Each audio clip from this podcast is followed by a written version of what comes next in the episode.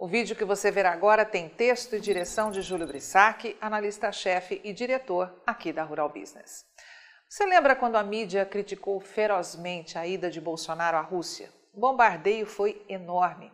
Mas nós, aqui da Rural Business, ficamos firmes, alertando para que os nossos assinantes não comprassem essa narrativa da velha imprensa.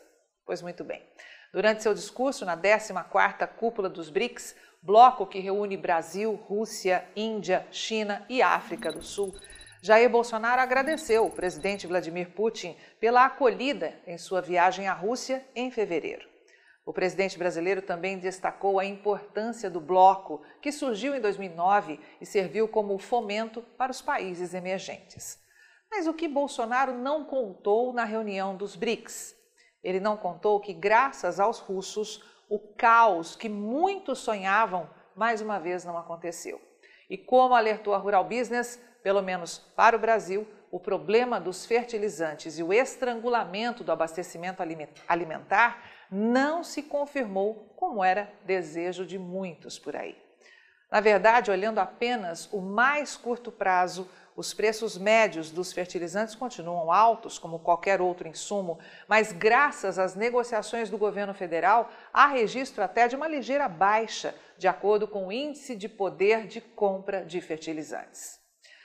Bolsonaro também não contou no discurso que fez na cúpula dos BRICS que a visita que fez à Rússia no começo deste ano permitiu ao governo brasileiro manter o fornecimento de fertilizantes às propriedades rurais de todo o Brasil permitindo aos produtores viver hoje uma realidade bem diferente da vista em outros países, como os Estados Unidos e nações da Europa.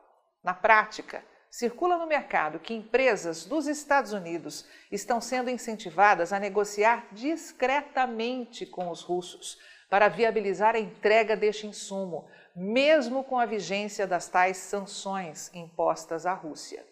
Os americanos temem que o governo russo mande mais fertilizantes para o Brasil e também para países africanos.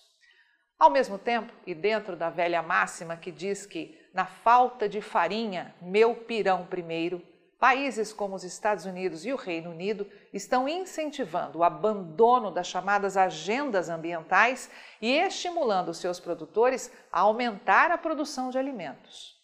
Neste cenário, Júlio Brissac, diretor aqui da Rural Business, alerta que, por décadas, a agenda ambiental tomou corpo no mundo, em cima principalmente do Brasil, e muita gente viu que poderia ganhar muito dinheiro com isso.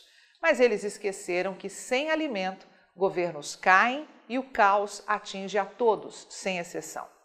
Muitos por aí esqueceram o provérbio: se teu cão passa fome, qualquer pessoa que oferecer um pedaço de comida consegue afastá-lo de você. Boris Johnson, primeiro-ministro do Reino Unido, já mostra que vai abandonar a agenda ambiental com medo de um iminente caos alimentar. O Reino Unido tem impostos ambientais muito altos e as poucas fábricas de fertilizantes não aguentam essa agenda ambiental. A ordem por lá também é de explorar mais as terras dos produtores rurais para aumentar a produção de alimentos. E Brissac questiona: onde está o Greenpeace com as soluções para produzir alimento em massa e resolver de maneira razoável a queda da produção de alimentos e a gigantesca demanda diária deste planetinha chamado Terra? E Brissac ressalta que pode ter certeza de uma coisa: todos os países do mundo vão tentar aumentar ainda mais as compras de alimentos do Brasil.